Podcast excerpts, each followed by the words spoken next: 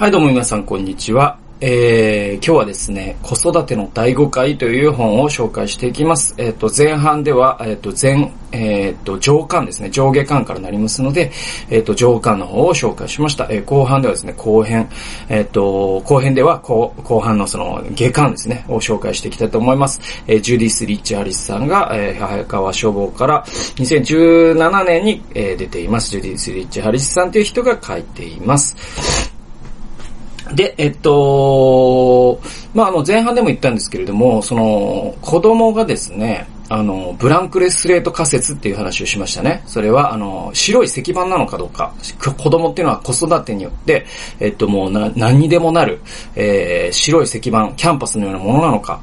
えーあるいは、実はその、えっ、と、遺伝の影響が全てなのか。えーまあ、ハリスさん、ジュディス・リッチ・ハリスさんは、その、どちらでもないよと。遺伝が全てっていうのは言い過ぎだと。だけど、多くの人が思ってるよりは遺伝っていうのは結構大きくて、じゃあその中の、じゃあ子育てが半分なのっていうと、実は子育ては半分ではないと。4分の1以下だって言うんですね。じゃあその4分の、えー半分がじゃあ遺伝子だって言うんですよ。えーハリスさんはね。で、えっと、その、えー50%、残り、残りの50%のうちの20、だから100%あるうちの50%が、えー遺伝子。えーじゃあ残り50%があると、その残り50%が全部子育てかというと違うんだよと。えー子育てっていうのは25%以下。じゃあ、その残り25%以上を占めるのは何かというと、ピアーだっていうんです。ピアーっていうのは、えっと、同級生という意味の、あの、英語ですけれども、その同年代との付き合い、つまり横のつながり、友情とか、どんな友達を持つかってことですね。だから、まあ、日本語でもですね、種に染まる、えー種に、種と交われば赤くなるとかですね、あのーなんだっけ、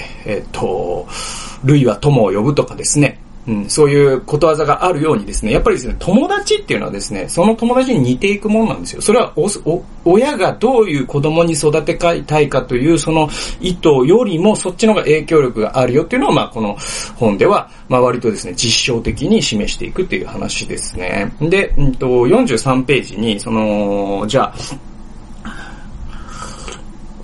子育て以上にピアが影響力を持つという一つの例証があって、えーお読みしますね。しかし彼もイートン校が優秀な男児を養成するという点では否定できないだろう。ワーテルローの戦いでナポレオンをや破ったウェリントン校は、イートンの皇帝が勝利をもたらした。と評した。男児たちが教師たちからほとんど監視されずに遊ぶ場所である。えー、公爵が商用したのは、えー、イートン校の教育ではなく、そこの文化だったのだと。はい。えー、そうなんですよね。うんとね、だから、あのーこれって面白くて、その、イートン校の皇帝が勝利をもたらしたという。まあ、あの、イートン校って、えちなみにですね、まあ、イギリスのエリート養成学校です。で、イギリスっていうのはですね、アメリカや日本とは違って、やっぱりですね、身分制っていうのが未だにですね、結構色濃く残ってるんですよ。で、やっぱですね、エリートと労働者っていうのがもう、あの、政党、二大政党がそれで分かれてますからね。で、エリートと労働者っていうのはもう、あの、階級が違うし、パブに行っても、あの、座る席も違うと。で、それは差別とかっていうのとも違って、やっぱね、その身身分という概念が社会に残ってるのがやっぱイギリスのユニークなところでね。で、だから、その、イギリスで、えっと、確かボリス・ジョンソン、今の首相とかもイートン校じゃないかな。だからイギリスでそういう、うんと、人角の人物、まあ、イギリス人の有名な人って大体イートン校出てるんですよ。まあ、それぐらい、だからもう日本でいう、なんだろう、あの、日比谷高校とかさ、駒場、駒大、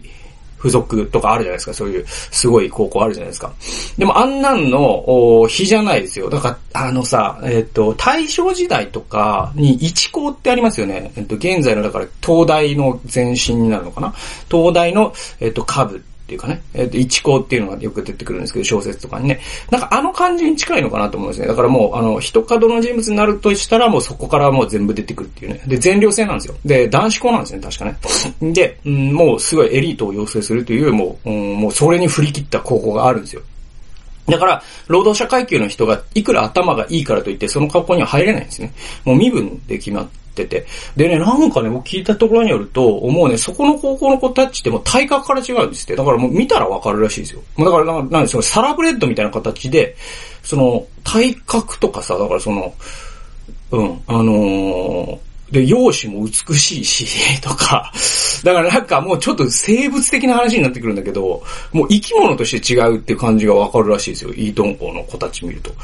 ですげえなと思うんですけど。で、その、えっ、ー、と、イートン校ね、えー、だから、えっ、ー、と、で、イギリスっていうのは面白くて、またそのノブリス・オルブリージュっていうですね、うんと、後期なるものの責務っていう概念が、やっぱり日本とかアメリカ以上に、えー、色濃く、これも残っているので、うんと、なんか一番偉くなる人は一番軍隊だったら先頭に立たなきゃいけないとかですね、そういう騎士の概念なんですけども、これってあの、日本と逆、日本ってさ、あの、太平洋戦争中にね、あの、そういう大本営とかっていうところで、その偉い人たちは後ろにバックヤードで作戦を塗って、えっ、ー、と、前線に、えっ、ー、と、そうやってレイテ島とか、そういうところに、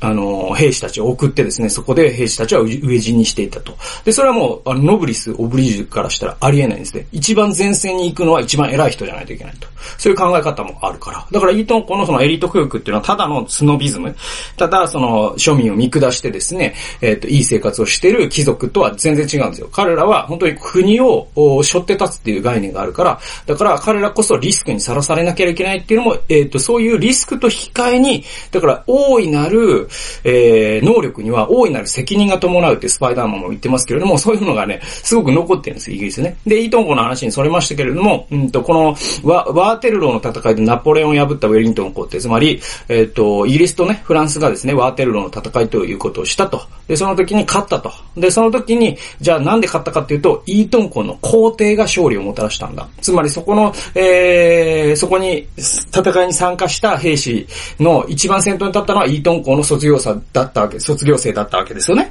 えー、なぜなら彼はエリートだから一番先に行くから。そして撃破したんですよね。えー、フランス軍をですね。で、その時にイートン校の皇帝が勝利をもたらした。これで注目すべきは、イートン校の教室が勝利をもたらしたんじゃないんだということなんですよ。つまり、イートン校で行われる、その授業の内容が素晴らしいからじゃなくて、イートン校で行う、そのイートン校というその、えー、高校の友達関係を通して培われた勇敢さとか優秀さとかですね、責任を引き受けるという、そういう精神性、それが、えー、実はイートン校のそのメインディッシュなんですよね。ね。授業じゃないですよ。授業はメインディッシュじゃないですよ。これね、確かね、僕、なんかでまた、宮台真司さんっていうね、あの、社会学者の人がね、ある時に言ってるんですけど、あの人は、高校がそれこそ、なんだ、日比谷高校だったかな？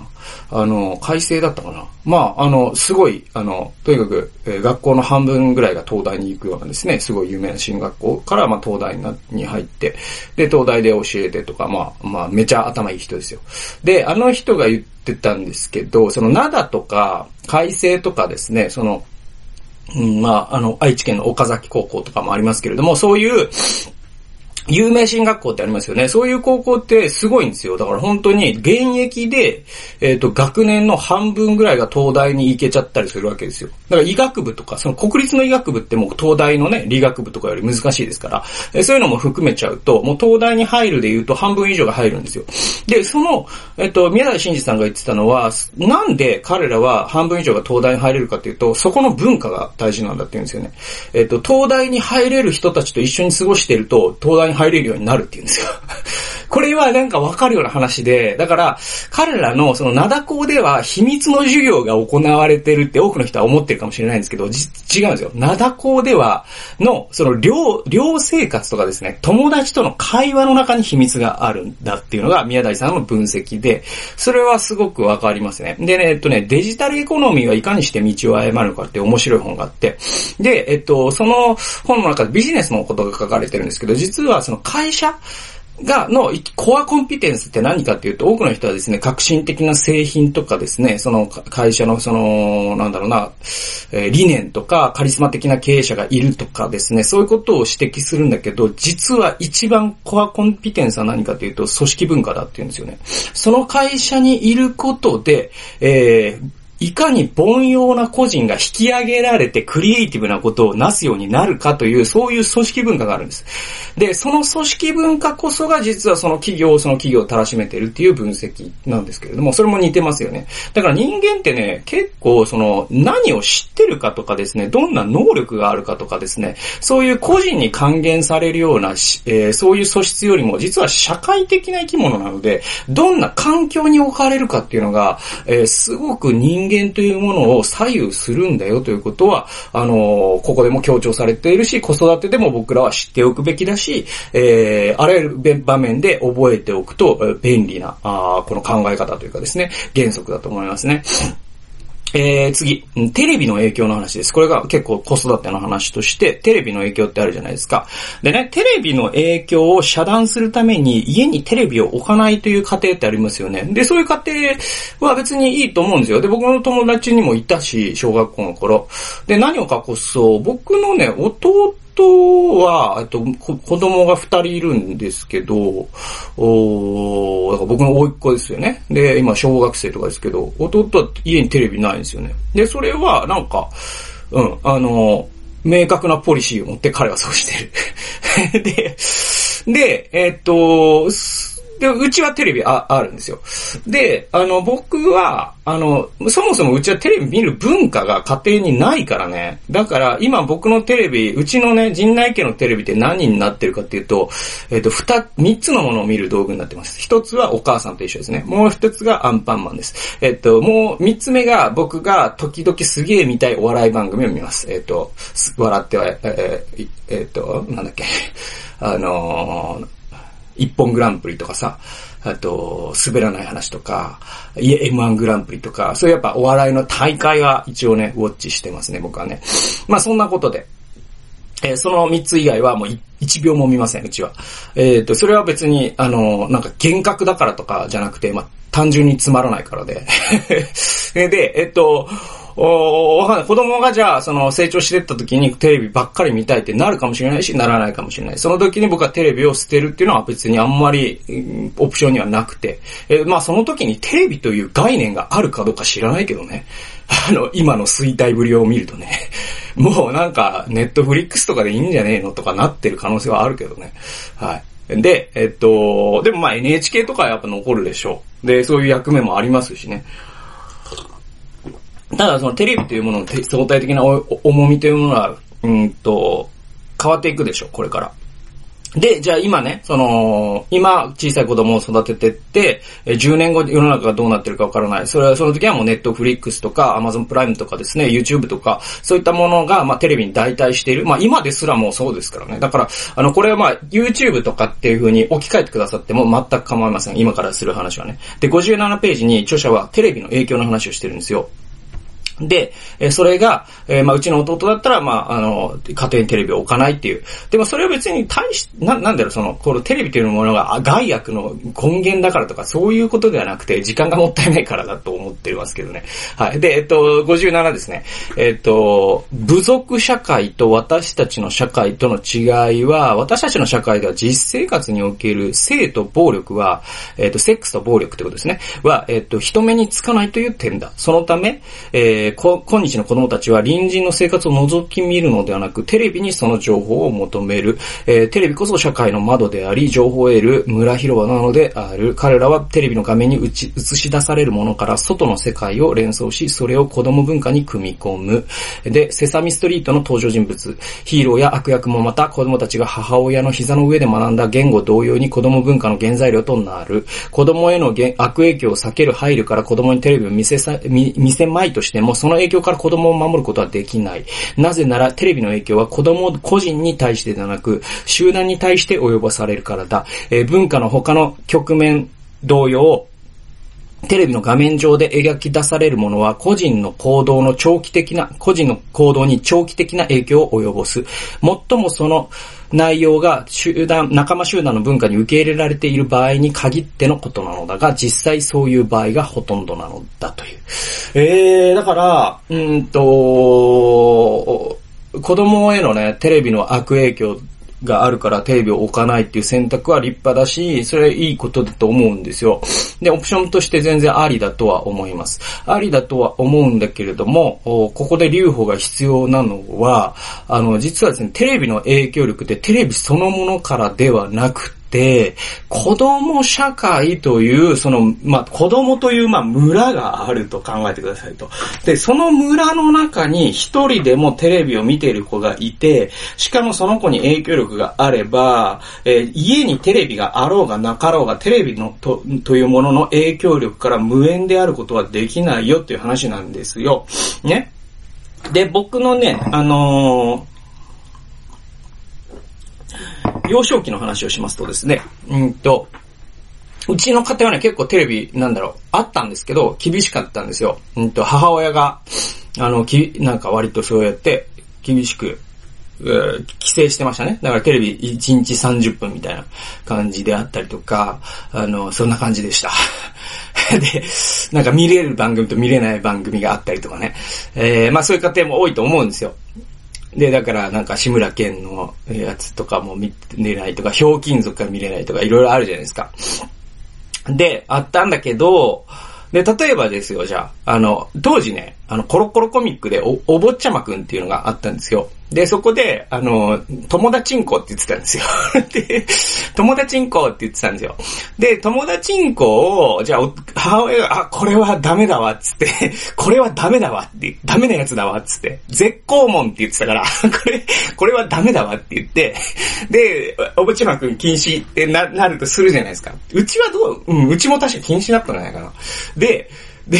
だけど、だけど、いくら、うちで、大ぼっちまくんを見なくても、学校から帰ってきたらやっぱ友達んこって言うんですよ。それはみんな言ってるからね。だから、だから、あのー、さ、そういうことなんですよ。だからね、あのーえー、じゃあ、じゃあ10年後とかで言うともっと深刻になるのはやっぱテレビとかはもう全然深刻じゃないですよ。ただ、だってつまんないんだもんだって。だけど、これから深刻になるのはやっぱりこう、そういう動画配信サービスであったりとか、あとまあなんと言ってもやっぱスマホでしょうね。で、スマホの影響っていうのがあるから、で、うん、スマホ持たせる持たせないみたいな問題って結構切実な問題だとは思うんですけれども、えー、でもですね、なんだろうな、ある種の諦めも必要かなと僕は思ってて、もちろんそれは、あの、僕は教えるつもりですし、えまあ、親、僕がガラケーですから、なんだろうな、そういう、結局親の行動を真似てるからね、子供ってね。親が言う、親の言いつけを守ってるんじゃなくて、親の行動を真似、ま、真似るから、親が、お前、あなたスマホ一日中見ちゃダメだよわよって言いながら、自分が一日中スマホ見てたら、うん、それは、あの、子供にとってはスマホを一日中見ろという方が伝わりますからね。はい。だから、まあ僕の場合ガラケーなのでスマホは一日中見てないです。まあそういう影響はあってほしいなとは思うけど、でも僕はちょっと干、まあこれを読んだからというのもあるんですけれども、あうん、まあ自分の影響力をそこまで過信はしてなくて、やっぱりですね、ピアの影響力ってやっぱすごい強いから、同世代の子供たち、また子供という部族の中にスマホがある以上、自分の子供のスマホというものの影響力から無縁ではないと思います。そのスマホを持たないということも含めて影響力から無縁ではないと思います。というのは、その今のいじめってね、LINE 外しっていう形で行われたりするわけですよね。で、そうすると、スマホ持ってないともう LINE 外しがデフォルトだから、もうそれってもう影響を受けちゃってるじゃないですか。はい。だから、あの、影響力なしにはできないんですよ。で、なしにはできないということをまず受け入れた上で、そっから構築しなきゃいけないんだけど、影響を受けないっていうことができると信じ込んでると、実は無駄な戦いをしちゃうかもしれないよっていう話があってね。これちょっと面白かったですね。えー、152ページ。えー、これがですね、集団社会仮説っていうのを、えー、まあ、前編でも、ちょっと説明、えー、触れたんですけれども、このジュディス・リッチ・ハリスさんが、この本で、えー、核となる概念として提唱しているのが集団社会仮説っていうのです。で、集団社会仮説っていうのは何かというと、トリモナウサツ僕がさっき言った、えー、子育ての影響力よりも子供部族という部族からの影響力の方が強いよっていう話なんですよ。えー、152ページですね。えー、思春期における違法行為は溢れ、ありふれており、それは成熟した大人の地位を欲しがるからだという心理学者テリー・モフィットの論文を著者が、えーを著者が読んだんですね。で、そこから、成熟したものの地位に本当に憧れているのなら、大人に課せられる退屈な作業、例えば洗濯物の片付けや、えー、所得税の計算などをするはずだ。ティーンエイジャーは大人のようになろうとしているのではない。自分たちを大人と区別して、しようとしているのだと。はい。えー、っと、だから、あの、テリー・モフィットさんという人は、うん、子供たちが成熟した大人の地位を欲しがっているから犯罪行為とかですね、まあ、ドラッグとか無謀な運転をしたりとかですね、髪の毛をリーゼントにしてみたりとかですね、えー、なんかタトゥーをいっぱい入れてみたりとかですね、そういうことをじゃあ子供たち、ティーンエイジャーがするっていうのは、あれは大人に憧れてるんだっていうのがテリー・モフィットさんの論文で書かれてたこと。だけれども、ジリス・リチ・ハリスさんは、いや違うと。もし子供が大人に憧れているんだとしたら、ティーンエイジャーが憧れているんだとしたら、大人は何をやってるかというと、所得税の計算をし、洗濯物を終わりなき洗濯物の片付けをしていると。それをやるはずだろうと。でもそれやってないじゃんかと。ということはそうじゃない。逆なんだと。ティーネイジャーたちは大人と自分を区別したいんだ。っていうことが、まあ、ジュリス・リッチ・ハリスさんが、まあ、ここで刑事のようにひらめいたっていうことなんです。続きを読んでいきますね。え、その考えはま、まるでマジシャンの花束のようにパッと広めた。えー、わずか数分後には集団社会仮説の基本的な枠組みが出来上がっていた。集団社会仮説、つまり子供たちは、えー、自分自身を仲間たちで形成される集団の一員とみなし、自らの行動をその集団の規範に合わせて調整する。さらにその集団は自らの集団を別の集団と対比させた上で、その別の集団とは異なる規範を採用する。という考え方だ。はい。ちょっとこう、ま、パラフレーズね、しますとですね。あの、まあ、子供たちは、まず仲間まず、集団社会仮説とは何かというと、子供というのは自分自身を仲間たちで形成される集団の一部とみなす。つまり子供部族を、子供は子供部族というものを作るよっていうのがまず一つ。で、そしてもう一つが、えー、自らの行動をその集団の規範に合わせて調整する。つまり、この子供部族の規範というものが、その子供の行動原理になる。つまり、ここで友達んこって言われてたら、家族でいかに禁止しても、やっぱり友達んこって言うんだよっていうのが、まあ、あのー、あれですよ。どうしよう、これチンコ言いすぎて、バンされたら、ちょっとごめんなさい。だけど、ごめんなさい。えー、っと、余談でした。それで、言うんだよと。それで、えー、っと、え、っと、おで、さらに、えー、もう一個あるんですよ。だから一つ目は部族を作る。えー、もう一つ目がその部族に合わせる。同じ服装をする。同じ言葉を喋る。同じ言葉遣いをする。同じものを持ちたがる。これ全部ですね、集団社会化なんです。で、これにもう一個があって、それは、この部族は自分たちを分離させたいと思う。何から分離させたいかというと別の集団と対比させた上で、その別の集団とは異なる規範を採用する。つまり、えー、この部族というのは子供部族ですから、子供部族はどういう、えー、要請に従ってその規範を作り上げるかというと、大人部族とは違うという、その固有でありたいという、えー、考え方が働く。だからこそティーネイジャーたちは大人が乗るようなカローラには乗らずにですね、マスタングに乗りたがるんですね。ティーネイジャーたちはですね、大人がするような七三分けをしたがらずにですね、リーゼントに従うわけですね。これは集団社会仮説なんですよ。はい。だから大人がダメよダメよと言えば言うほど友達んこって言いたがるんですよ。これがですね、子供のその原理なんですね。で、えっ、と、続きを読んでいきます。そこまで行き着いてようやく全容をつかむことができた。まずは来た道を戻り、証拠を再考した上で、このひらめきの残りの半分を認めるに至った。なんと重要なのは親ではなかったのだ。全くもって親ではなかったのだ。っていうのにひらめくという。そうなんですよ。親ではないんですよ、重要なのは。友達なんですよ。はい。はいはいはいはいはい。だからこの本を読んで怒った人がいっぱいいたってのわかるでしょ？だって親こそが全てで親が大事なんだって思ってる人からしたらそれを、まあちょっと骨抜きにされるわけですからカチンときたわけですね。でも結構僕は実証的に彼女はこれを示していきますから結構僕は説得されました。はい。えー、これはですね、でね、じゃあね、その集団社会化っていうのが、えっと、僕は、あの、集団社会化とはけしからんみたいな話には意味がないと思います。なぜなら集団社会化っていうのは事実だから。だから、その台風はけしからんと言っても台風が来るわけで。ね。だから、えっ、と、これをけしからん、だからなくそうっていうのは無理なんで 無理です。どう付き合うかが大事だし、あと、ど、それに何の意味があるかってことを知ることもすごい大事です。で、実は集団社会化っていうのはですね、実はすごい意味があるんです。で、これは結構深くて、あの、文化人類学というか、あの、進化心理学とかにも関係があるんですけど、ちょっと長いんですけど、ちょっと読みましょうか。むちゃ長いんですけどね。170から172の引用をちょっとしていきたいと思います。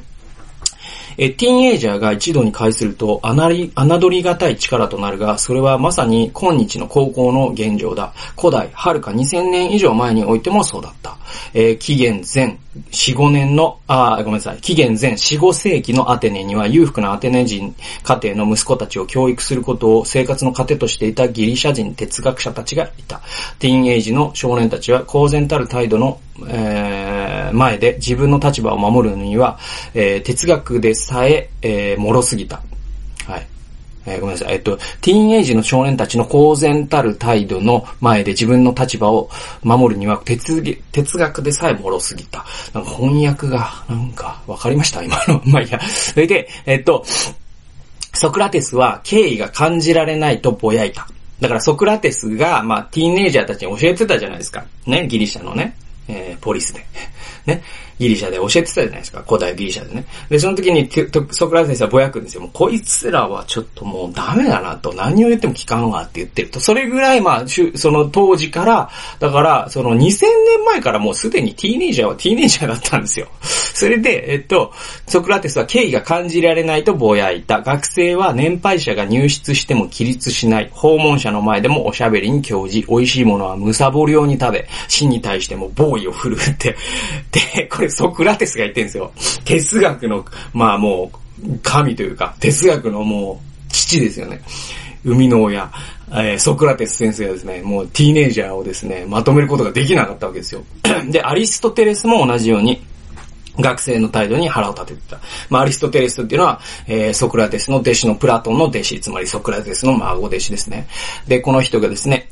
彼らはは、彼というのは、えっ、ー、と、ティーネイジャーね、ティーネイジャーたちは、白色ぶり、自分の主張に絶大なる自信を持っていた。実はこれこそが彼の行き過ぎた行動の原因だと。彼らの放つジョークを哲学者は面白いと思わなかったようだ。笑い好きでひょうきん者、そのひょうきんさは鍛錬された横平さそのものだったと。だからまあ、ティーネイジャーたちが、ギリシャのティーネイジャーたちがギャグをしたんだけど、あいつらのギャグはマジで面白くないっつって言ってんですよ。ソクラ、えっ、ー、と、ソクラテスとか、えっ、ー、と、アリストテレスがぼやいてんですよ。ちょっと面白いなと思いますね、その光景ね。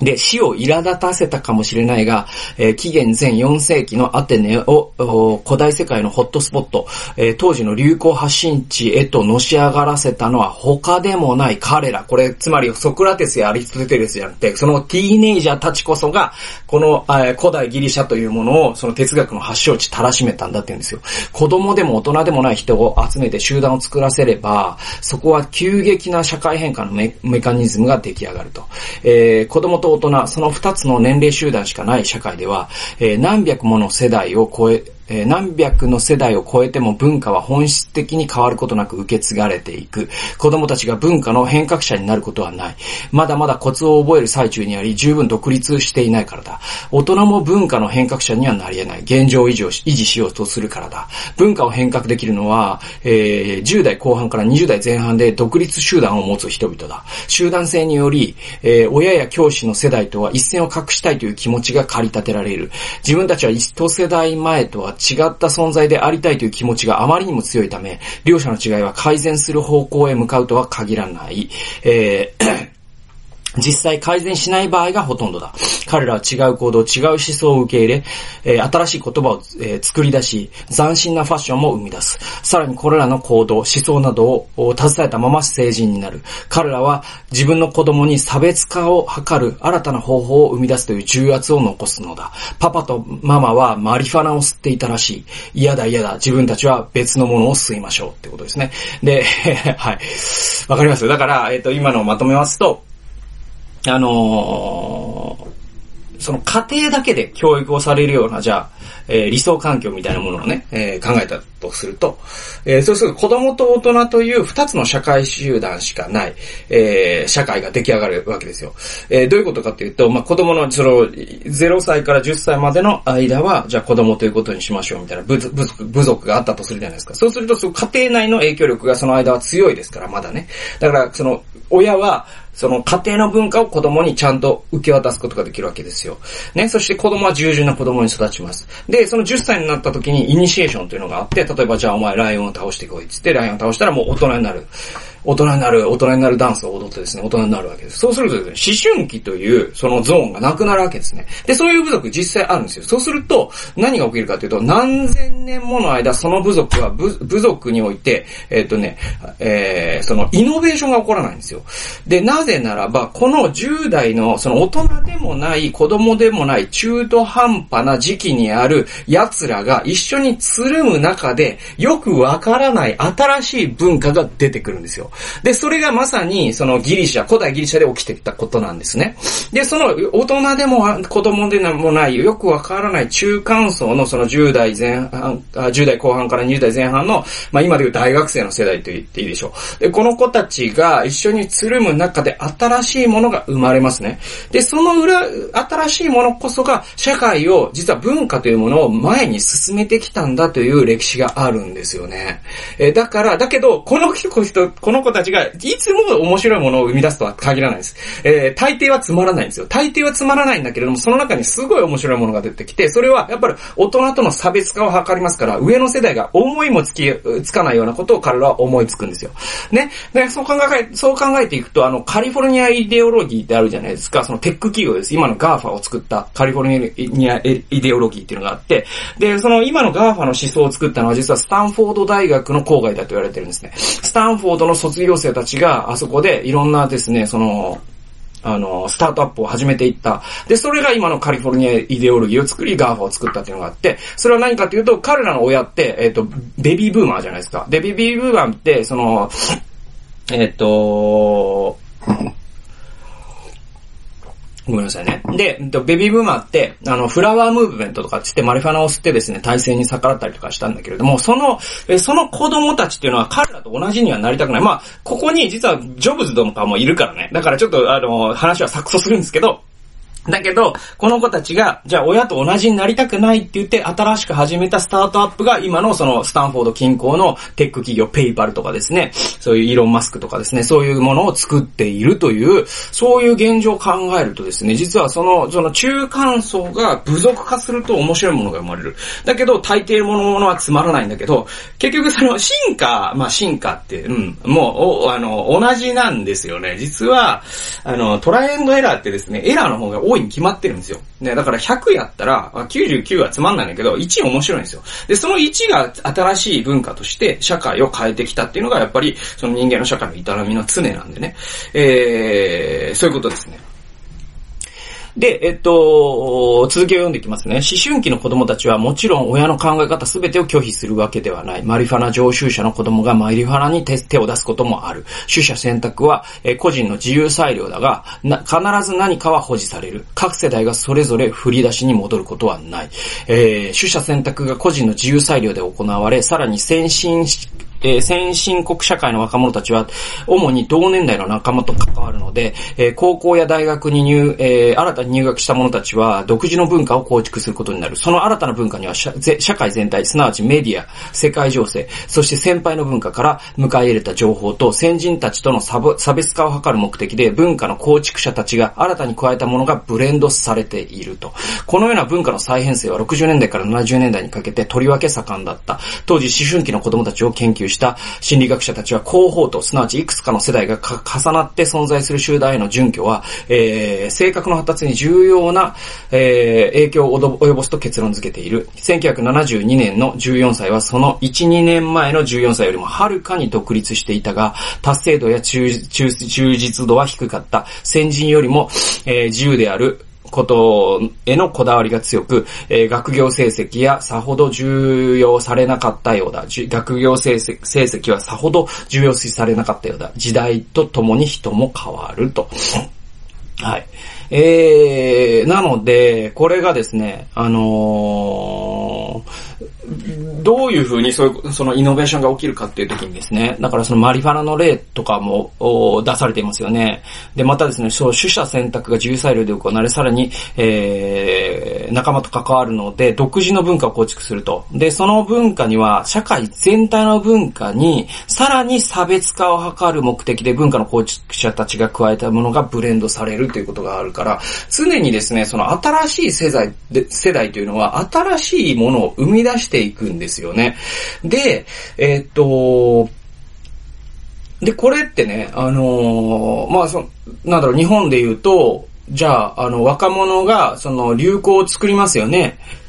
で、えっと、まあ、90年代だったらコギャルブームとかがありましたよね。で、今で、今だったらなんだろう、その、タピオカであったりとかですね。あの、なんか、あの、マジマンジみたいな、そういう信号であったりとかですね。あの、いろいろあるわけですよ、その若者文化っていうのが。で、若者文化っていう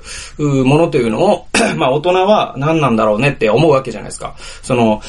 もうタピオカとか、まあ、意味が、意味がわからないわけじゃないですか。僕らみたいなもんからするとね。意味がわかんないんですよ。あんあんな炭水化物の塊をね、ありがたがって飲んで、PFC バルバランスはどうなるんだって僕なんか思うんでね。で、で、でも、若者からしたらうるせえバカっていう話で。で、で、えー、じゃあタピオカが新しいかどうかは別としてですね。あの、この子たちは、でも僕らよりは新しいものを作るにおいて有利なんです。なぜなら僕らが積み上げたものがもうすでに材料になってるから。で、料理で言うとですね、なんだろう、僕らが苦労して醤油というものを編み出した世代だったとするじゃないですか。そうするとその下の世代っていうのは醤油を使って新しい料理を生み出すことができるんですよね。そういう風に文化をあの一歩前に進めていくのは常にその若い人なんだけど、その若い人たちがピアというものを形成することでしか、そういうものって生まれてこない。つまりピアのその連帯、だから大学とか高校とか同世代の若者が集まる集団っていうのはその文化のインキュベーターなわけなんですよ。だから、そういう機能があるから、実は若者たちがリーゼントにしたりとか、ピエス、ピアス開けたり、タトゥーを入れるっていうのは、実は、なんだろうな、その本能のに組み込まれたものでもある一方、実はすごいね、必要なことでもあるんですよね。文化全体にとってね。やっぱりね、あの、人間というか生物ってうまくできてるんですよね。で、僕ね、なんか別の本で読んだ話ですごく面白かったのが、その日本ザルの研究かなんかで、えっと、あの芋をね、確かなんか持ってきて、で、うん、海岸の近くに里山があるんですよ。で、そこにある日本ザルをね、えー、研究した人のなんか論文かなんかがあってね。で、それが面白くて、えー、っとね、その親世代、その猿のね、親世代は、あの、その海岸でね、ただただ芋を食べてたのかななんかね。えー、なんだけど、ある時から、新しい文化が始まるんですよ。で、それ何かっていうと、その芋を波で、波の塩水で洗って食べるっていうイノベーションを編み出したんですよ。猿がですね。で、それがもう集団全体の文化に全、全猿がやるようになっていくんです。やがて。だけど、じゃあ、最初にその芋を洗ったのは誰かっていうと、まあ、人間で言うとティーネイジャーにあたる若い猿だったんですよ。これってちょっと面白くないですか？で、人間の文化も実はそういうもんで、じゃあその若猿はですね、なんかこうやったらいい、すげえ頭が良かったからやったわけじゃないかもしれないですよ。大人たちは、あんなつまらない猿を、その、大人猿たちは、あんなつまらない、その芋の食べ方をしてる。俺はちょっと、やっちゃうかんね、つって。で、大人たちが、ちょ、やめなさいやめなさいっていう中ですね、波に行って、俺これ食っちゃうかんね、つって。だからもうリーゾン、リーゼントです、彼にとってはもう、それは。ね。それはもうタピオカです。ね。で、それ食べちゃうかんね、つって。うまいかんね、マジで、つってやってたら、仲間のピアーザルたちが真似し始めて。で、それがもうサル社会全体の文化になるみたいなことですよ。だから、実はその人間がですね、なんか不思議な行動をですね、若い時代にするっていうのは、実はちゃんと文化的な機能があるんだっていう話なんですよね。はい。でね、これね、どうしようかな。これごめんなさい、もうあのね、ダメだ。終わらない。だから、えっ、と、もうこれはもう3つに分けましょう。前編後編と思ったけど、もう一回やります。もう一回。もうまさかのもう一回やります。なので、あのー次回に続くということで、後編その1を今日はお送りしました。次回は後編その2になるのかな？よくわかんないけど、とにかく3つに分けますわ。すいませんね、長くて。あの、でもちょっと、あの、なかなか終わらないんでね。まあ、どんどん、まあ、視聴者が減ったら、まあ、その時はすみませんっていうか、その時は、まあ、あの、その時ですよ。でも、まあ、なんか、う面白い。この本、本当面白いんで、あの、僕は、あの、自信を持って、あのね、おすすめというかですね、あの、ご紹介し続けたいなと思うんで、まあ、もう一回行きたいと思います。もう39分行ってしまったんでね。まあ、そんなことで、えー、後編その1を今日はお送りしました。